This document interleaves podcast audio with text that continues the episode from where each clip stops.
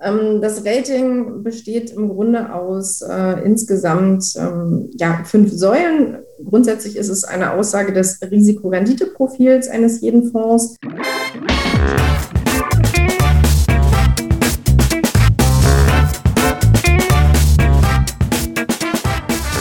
Ich begrüße euch super herzlich zum Her Money Talk, dem Geld- und Karriere-Podcast für Frauen. Vor kurzem hatten wir uns in einer Folge mit offenen Immobilienfonds beschäftigt. Heute wollen wir das Thema nochmal aufgreifen. Insbesondere interessiert uns das Rating von Immobilienfonds, welche Rolle Nachhaltigkeit in diesem Segment spielt und welche Rendite künftig zu erwarten ist aufgrund der Corona-Verwerfungen und die Auswirkungen auf die Immobilienmärkte. Dazu habe ich mir eine Gesprächspartnerin eingeladen. Das ist Sonja Knorr richtig wie die Bayern sagen. Sonja ist äh, Head of Alternative Investments bei Scope Analysis.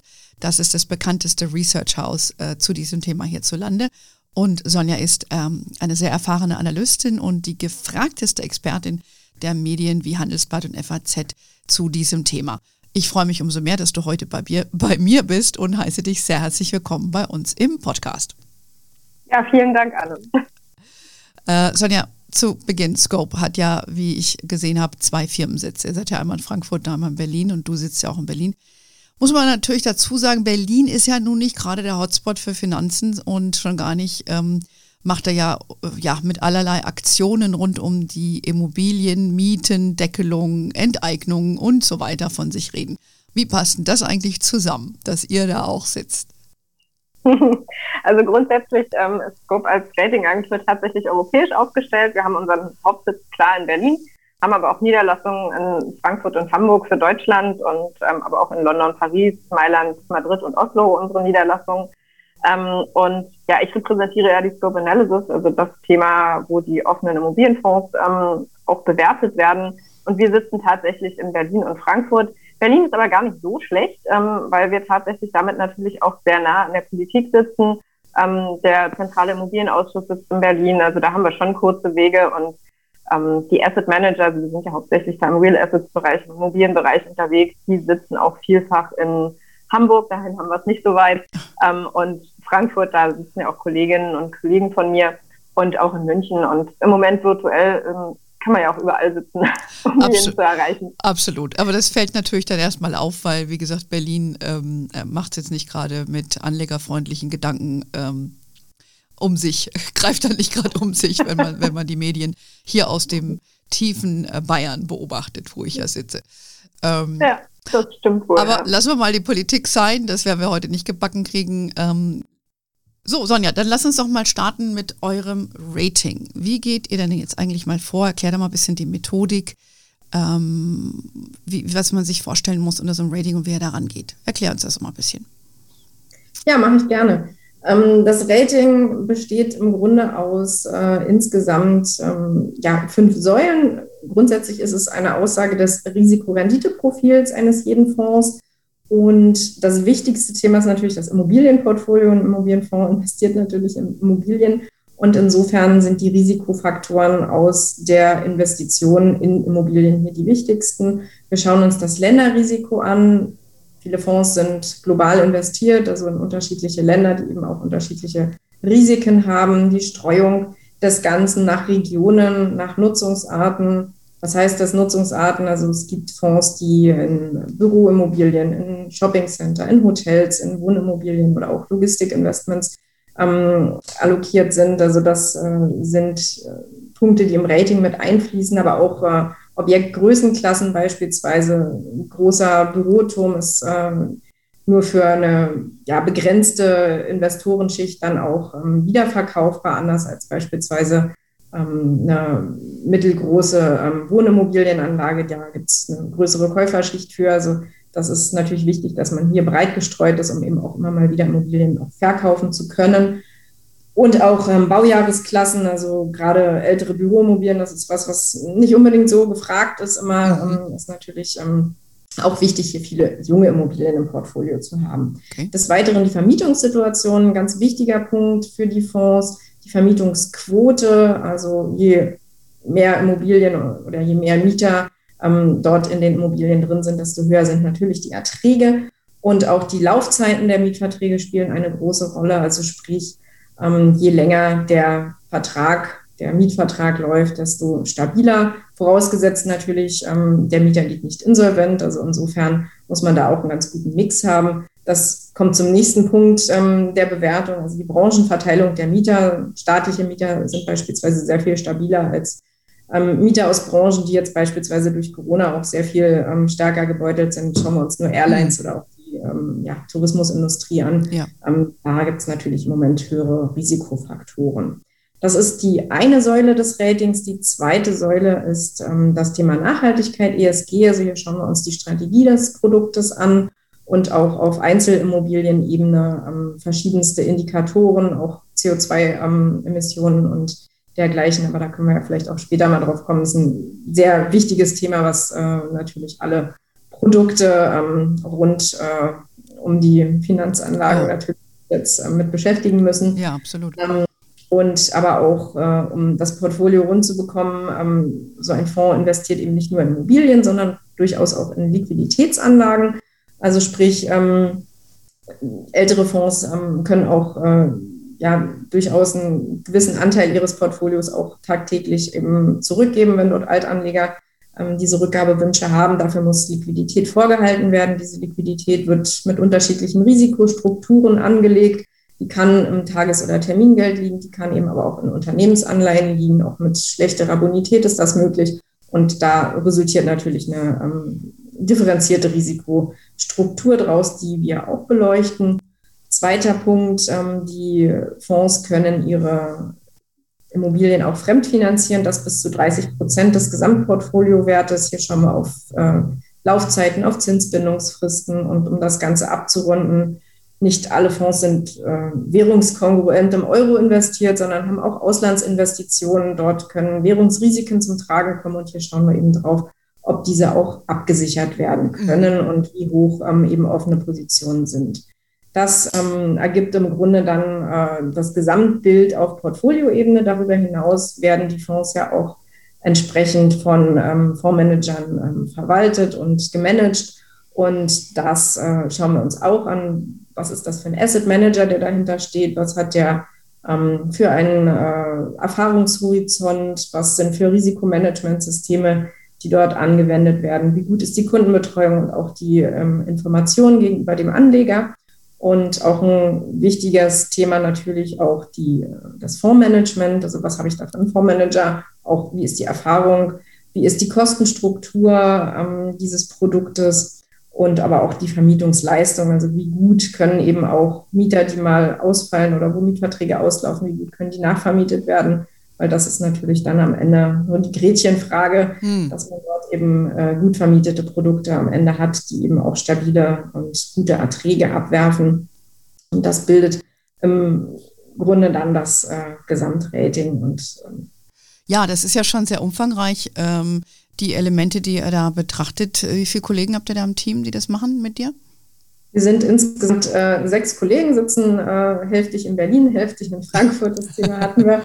Und ähm, dort äh, gibt es verschiedene Spezialisierungen, also auf die, auf die Asset Manager oder auf die ähm, Immobilienthemen oder auch die ähm, Finanzierungsthemen. Okay. Und äh, die Note, die ihr vergebt, ich weiß, ich, du weißt, ich bin ein alter Ratinghase als Ex-Morningstar, äh, wobei ja, wir ja keine Immobilienfonds äh, bewertet haben. Das haben wir uns immer verkniffen, weil es ja auch eine be deutsche Besonderheit ist, diese offenen Immobilienfonds. Mhm. Gibt es bei euch Sternchen oder was? Äh, wie zeichnet ihr die aus? Ähm, wir haben tatsächlich eine ähm, Rating-Skala, die mit Buchstaben bestückt ist. Also das reicht von ähm, dreifach A bis äh, runter zu ähm, D dann an der Stelle. Im Moment haben wir ein Rating-Spektrum, was wir im letzten Rating vergeben haben, was von A plus ähm, bis äh, zweifach B reicht, ähm, wobei wir ein Durchschnittsrating von einem äh, Single A minus, also A minus haben ähm, das äh, in der Übersetzung sagt, dass man eben äh, hier eine gute risikoadjustierte Rendite immer noch erwarten. Okay, verstehe. Also A ist gut und B ist nicht so gut. Genau. Um das mal einfach auszudrücken. Okay, verstanden. Ganz genau. Ähm, wir kommen gleich nochmal dazu, ähm, was eure, ja, ihr habt, ihr, ihr, du hast ja gesagt, ihr macht das einmal im Jahr neu. ähm, was euch da jetzt aufgefallen ist. Ähm, vielleicht nochmal zur Methodik. Es ist ja ein Auftragsrating. Ja, für die Hörerinnen, genau. die das nicht wissen. Also das ist wie bei Standard Poor's oder so, ähm, wo dann der Anbieter kommt und sagt, bewerte mich doch mal. Ähm, wie geht er mit diesem inhärenten Konflikt um? Weil die zahlen euch ja dafür dieses Rating.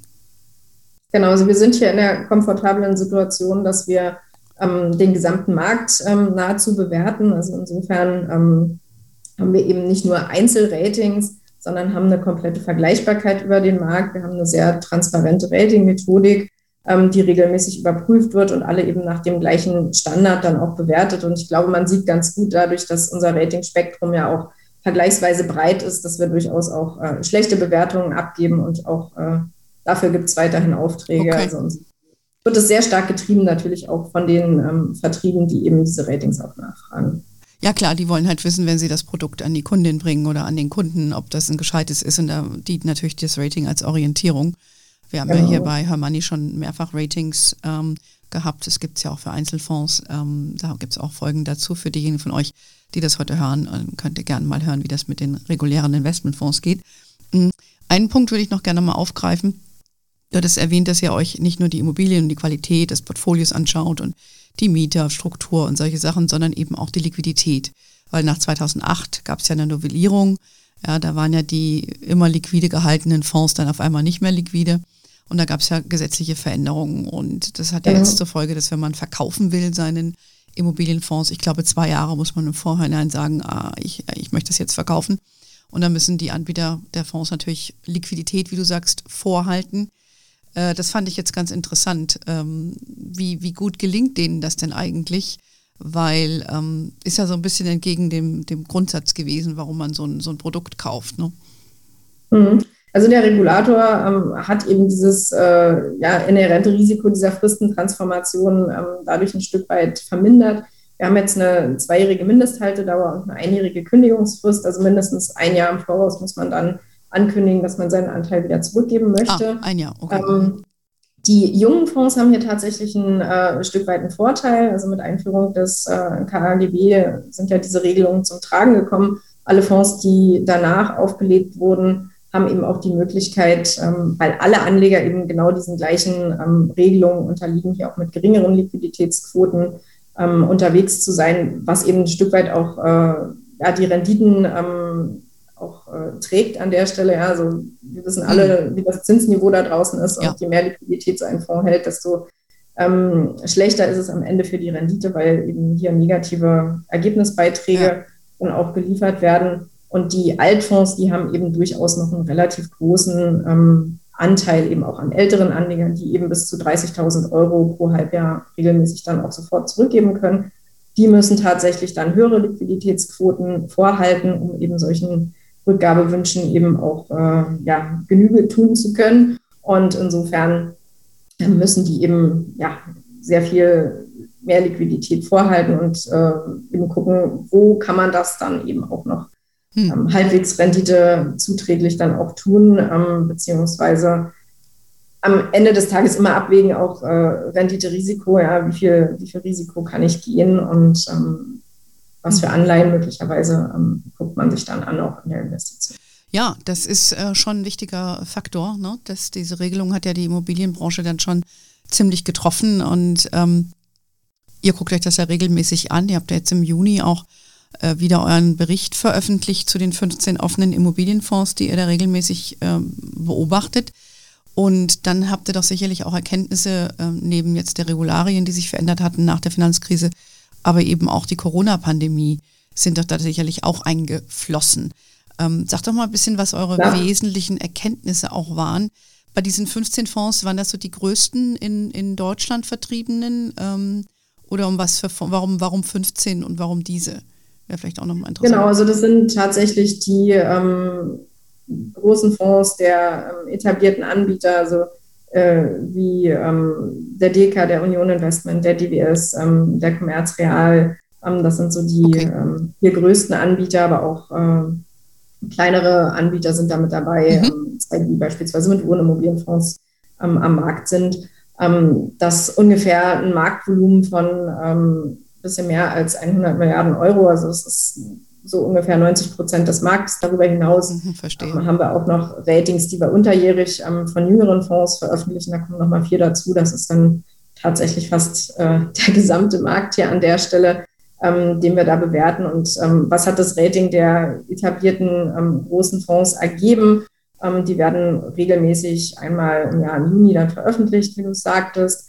Ähm, da haben wir sechs Ratingverschlechterungen tatsächlich gehabt, woraus resultieren die natürlich auch aus gestiegenen Risiken im Rahmen der Corona-Pandemie. Also sprich, die sind ja investiert auch in äh, Hotels, Shoppingcenter. Das sind so Segmente, die im Moment äh, sehr stark leiden, aber auch ähm, Büromobilen muss man natürlich auch schauen, inwieweit sich das äh, weiterentwickelt, ähm, auch vor dem Hintergrund äh, der Homeoffice-Quoten und ähnlichem.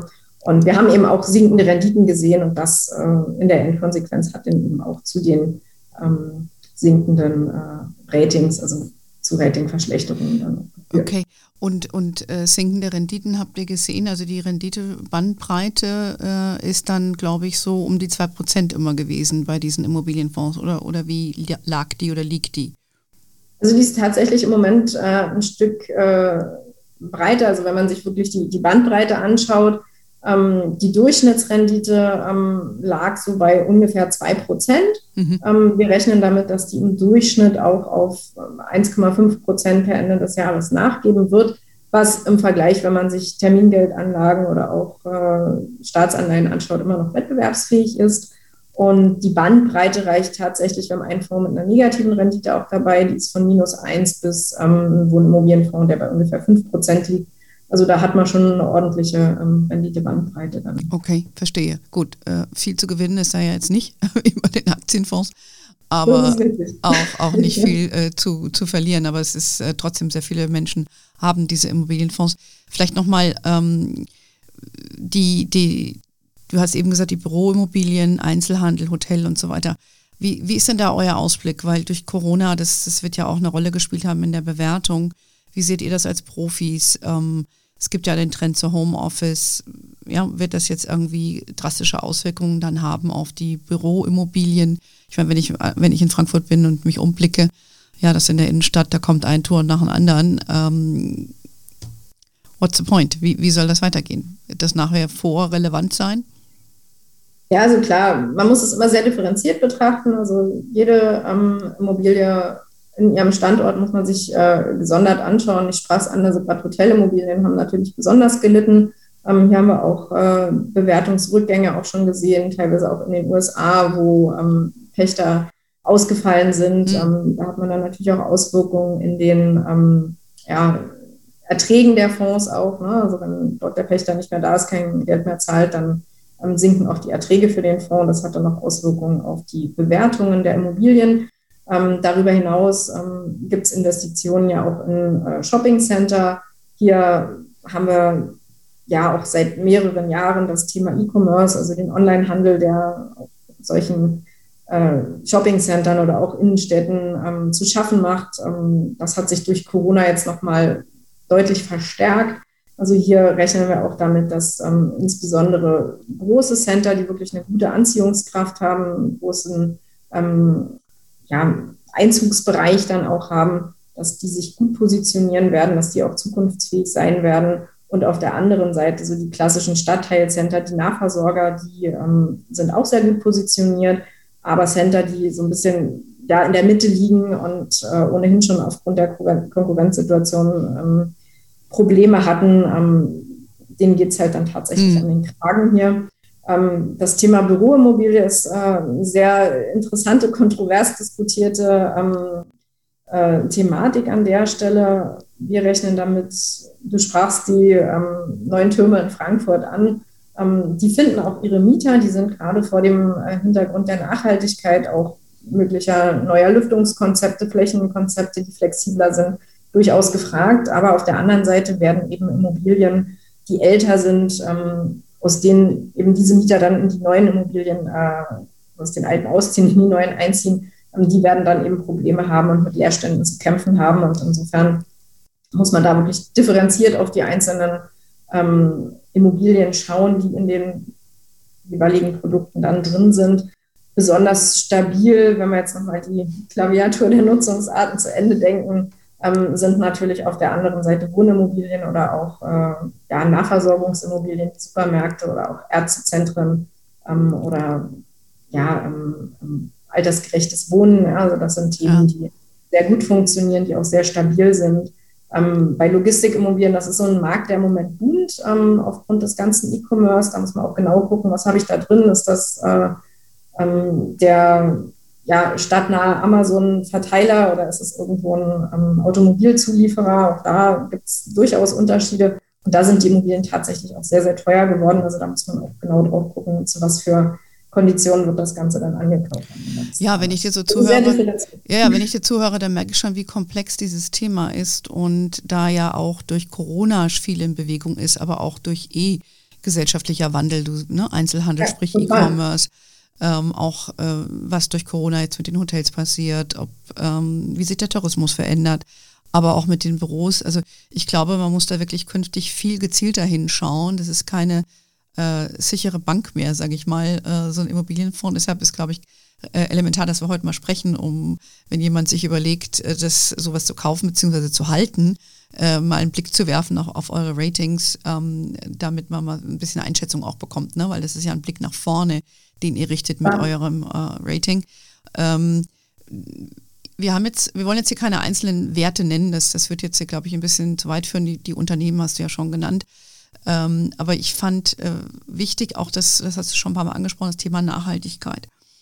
Ähm, man, wir reden ja hier in Deutschland, wenn wir über Nachhaltigkeit sprechen oder Umweltschutz, reden wir meistens irgendwie über CO2-Ausstoß und wir reden von den bösen Autos, äh, die alles verpesten und die Flugzeuge. Also es geht, dreht sich oft um Mobilität und ähm, also ich finde, so, so, so häufig reden wir gar nicht über diese Immobilien, die ja, wie ich, wie ich das richtig verstehe, eigentlich auch ein, mit der größte Emittent sind von, von CO2.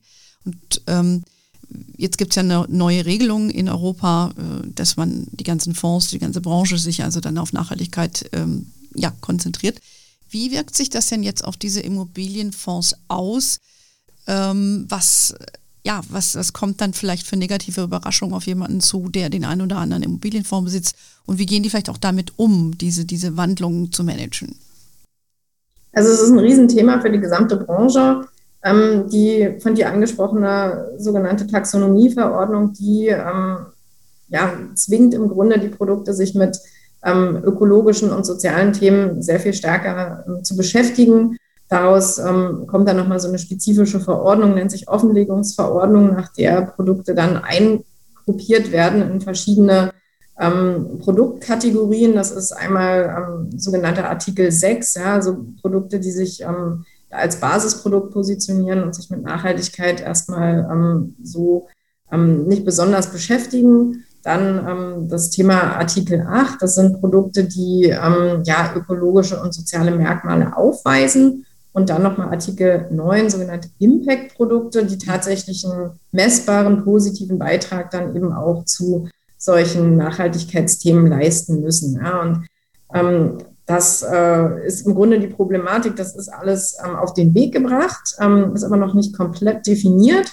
Und insofern versuchen sich die Produkte, gerade neue Produkte haben es ein bisschen leichter, die sind schon durchaus als Artikel 8 Produkte im Immobilienfondsbereich auch ähm, positioniert.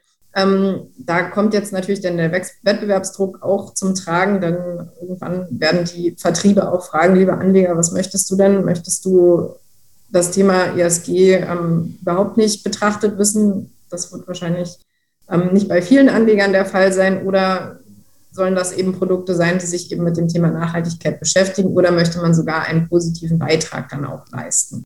Und in dem Wettbewerbsdruck der Produkte müssen sich dann eben auch die Fondsmanager mit ihren ähm, einzelnen Strategien dann eingruppieren und insofern Antworten finden. Ja. Und gerade für so einen Immobilienfonds ist das nicht einfach. Immobilien, du sprachst an, sind eben für einen sehr, sehr großen Teil der CO2-Emissionen dann auch zuständig. Und in dem Zusammenhang ja, müssen die Immobilien optimiert werden. Da fängt es dann schon an, dass man gar nicht alle Daten hat. Ja. Also wir haben, ähm, und das schauen wir auch im Rating an, ähm, ungefähr zu 50 Prozent im letzten Jahr ähm, Daten gehabt Ähm, zu CO2-Emissionen, die sind jetzt schon ähm, bei über 70 Prozent Datenverfügbarkeit. Ähm, aber das ist halt eben noch nicht äh, 100 Prozent. Ja. Und woher kommt das? Teilweise sind aufgrund der Datenschutzgrundverordnung Mieter nicht verpflichtet, ihre Energiedaten zur Verfügung zu stellen. Wie soll ich optimieren, wenn ich noch nicht mal eine Transparenz habe? Also das ist ein sehr, sehr komplexes Feld an der Stelle, dem sich die Fondsmanager stellen müssen und äh, Anreize setzen, auch für ihre Mieter überhaupt erstmal an Daten zu kommen, das dann zu optimieren. Das Ganze kostet Geld. Am Ende möchte der Anleger aber auch noch Rendite haben. Hm. Also ein sehr, sehr komplexes ja. äh, Feld an der Stelle. Aber nichtsdestotrotz, ähm, die, die Leit, Leitplanken sind gesetzt. Ähm, die Produkte müssen sich äh, auf dem ähm, Pfad sozusagen hin zur Klimaneutralität äh, Pariser Klimaabkommen Richtung 2050 positionieren und ähm, brauchen eben Lösungen und ähm, ja. Da sind alle gefragt jetzt. Äh, ja, das, das, das ist ja äh, schon mega. Ja, ich meine, äh, wer ja. ein bisschen was mit Immobilien am Hut hat und selbst wenn du nur Mieter bist und, und weißt, was du da an Nebenkosten hast, ja, oder du baust ein Haus oder wie auch immer, also das ist ja klar, was das alles kostet und die klimaneutral oder dass man jetzt das Haus energieeffizient aufstellen muss und wenn ich mir den Wahlkampfgetöse der Grünen anhöre, äh, was die für Vorstellungen haben, ich glaube, die haben noch nie mal geguckt, was das kostet. Ja, also jetzt mal Sinn äh, ist, ist, ist auf jeden Fall, ist das gerechtfertigt, ja, dass man das beachtet und dass die Fenster dicht sind und dass das Haus energetisch gut ist. Nur äh, wie bringt man jetzt auch diesen, diesen ganzen Bestand, den wir ja nun mal haben, ja, dazu, dass der aufgewertet wird, das ist eine riesige Herausforderung. Und von daher muss ich hier ganz ehrlich sagen, wenn ich jetzt ähm, unser Gespräch so äh, Revue passieren lasse, sehe ich da auf diese Immobilienfonds doch sehr, sehr große Herausforderungen äh, hin, äh, ja, zukommen und, und die Frage auch, äh, ob sich dann, wenn ich Neuanlegerin bin, sich das noch äh, künftig lohnt. Ich meine, du verkaufst ja kein Produkt, das kannst du ja ganz ehrlich sagen. ja, weil ja. was, wenn ich jetzt sage, ich möchte mir sowas kaufen, weil ich sage mir, okay, ich, ich will Aktienfonds, finde ich gut, mache ich, aber eigentlich möchte ich eine Komponente, die mir, was weiß ich, nur 2% ist ein bisschen mehr als Sparbuch äh, bringt oder 1,5. Ähm, dann, was, was, was ist dann von Interesse? Eher ein Fonds, der in neue Immobilien investiert, weil die dieses ESG-Thema nicht so haben, weil sie energetisch besser aufgestellt sind? Oder was wäre dann so dein, deine Empfehlung? Und ich sage mal so, neue Fonds investieren ja jetzt auch nicht ausschließlich nur in Projektentwicklung. Auch das, äh, wenn man es mal aus ökologischen Aspekten beguckt, äh, die Betonproduktion ist so ziemlich der größte CO2-Fresser, den wir da draußen mhm. haben. Ist äh, dann auch ähm, in der Gesamtbilanz auch mal eine Frage an der Stelle, wie sinnvoll ist das alles? Ähm, aber klar, du hast recht, ähm, die Fonds müssen sich äh, entsprechend positionieren, aber auch in der Vergangenheit wurden natürlich immer wieder Sanierungen vorgenommen, um eben Immobilien auf dem neuesten Stand zu halten. Klar, ähm, mit der Thematik jetzt das Ganze ähm, auch Richtung Klimaneutralität voranzuentwickeln, sind größere Investitionen notwendig. Es gibt ja aber auch Möglichkeiten, ja, mit beispielsweise der Möglichkeit, dort Installationen von Solaraufdachanlagen, hm. ähm, auch äh, erneuerbare Energien zu fördern. Ja, also da gibt es ja auch durchaus Fördermodelle. Ähm, da wird auch hier und da mit Sicherheit auch nochmal die Politik gefordert sein. Ähm, und je mehr auch mit solch einer CO2-Bepreisung an Kosten dann auf die Fonds zukommt, desto größer wird natürlich auch der Druck, desto größer wird auch der Innovationsdruck. Ich denke, dass wir da auch in den nächsten Jahren noch die eine oder andere ähm, intelligente Innovation sehen werden. Und insofern, glaube ich, sollte man jetzt nicht alles komplett schwarz malen. Die Manager haben intelligente Ideen, die sind auf dem Weg, ähm, wollen auch ihren Beitrag leisten und haben das auch verstanden. Und ich denke durchaus, und das trifft ja nicht nur Immobilienfonds, das trifft ja alle Bestandshalter da draußen, ähm, braucht es halt äh, Antworten und ähm, alle arbeiten dann in der Beziehung, was in der Branche nicht unbedingt immer so der Fall ist, tatsächlich mal äh, ziehen alle an einem Strang und ähm, dann sollte das auch äh, in die Richtung funktionieren. Sehr schön. Und ihr schaut drauf, dass die Antworten gut sind und sagt genau. Daumen hoch, Daumen runter. Also, äh, Sonja, ich mag schon ein äh, sehr komplexes Thema. Ihr seid so ein bisschen der Wächter in dem Ganzen, guckt dahinter die Kulissen. Das finde ich äh, schon mal sehr gut und äh, danke für deine Kompetenz und dass du deine Insights hier mit uns heute geteilt hast. Ich hoffe, ihr äh, konntet damit äh, etwas wegnehmen für euch Und wer sich gedacht hat, oh, jetzt war das eine oder andere, habe ich nicht verstanden, der hört sich vielleicht nochmal die Vorgängerfolge an äh, mit einer Kollegin von der Firma Drescher. Und äh, da haben wir so ein bisschen die Feinheiten von den Immobilien von der mechanischen Seite her, wie das so geht, einfach nochmal ein bisschen aufgedröselt. Ja, lieben Dank. Noch irgendwas, was wir vergessen haben heute? Ganz viel wahrscheinlich, aber das kriegen wir heute nicht mehr unter. Ich sag mal so, das ist ein abendfüllendes Thema hier. Wer Fragen hat, kann auch immer gerne auf uns zukommen. Nee, hat mir aber sehr viel Spaß gemacht, Anne. Vielen ja, Dank. Danke, Sonja. Hat äh, gleichermaßen viel Freude gemacht. Vielleicht sprechen wir uns nochmal, mal gucken, wie sich diese Immobilienfondsmanager da künftig schlagen. Wer mehr wissen mhm. will, vielleicht findet ihr ein bisschen was bei uns auf hermoney.de. Ihr wisst, es gibt unseren Newsletter. Wir sind auf Facebook, LinkedIn, Instagram, Pinterest. We are wherever you are. In diesem Sinne, have a wonderful day. Until next time und ciao.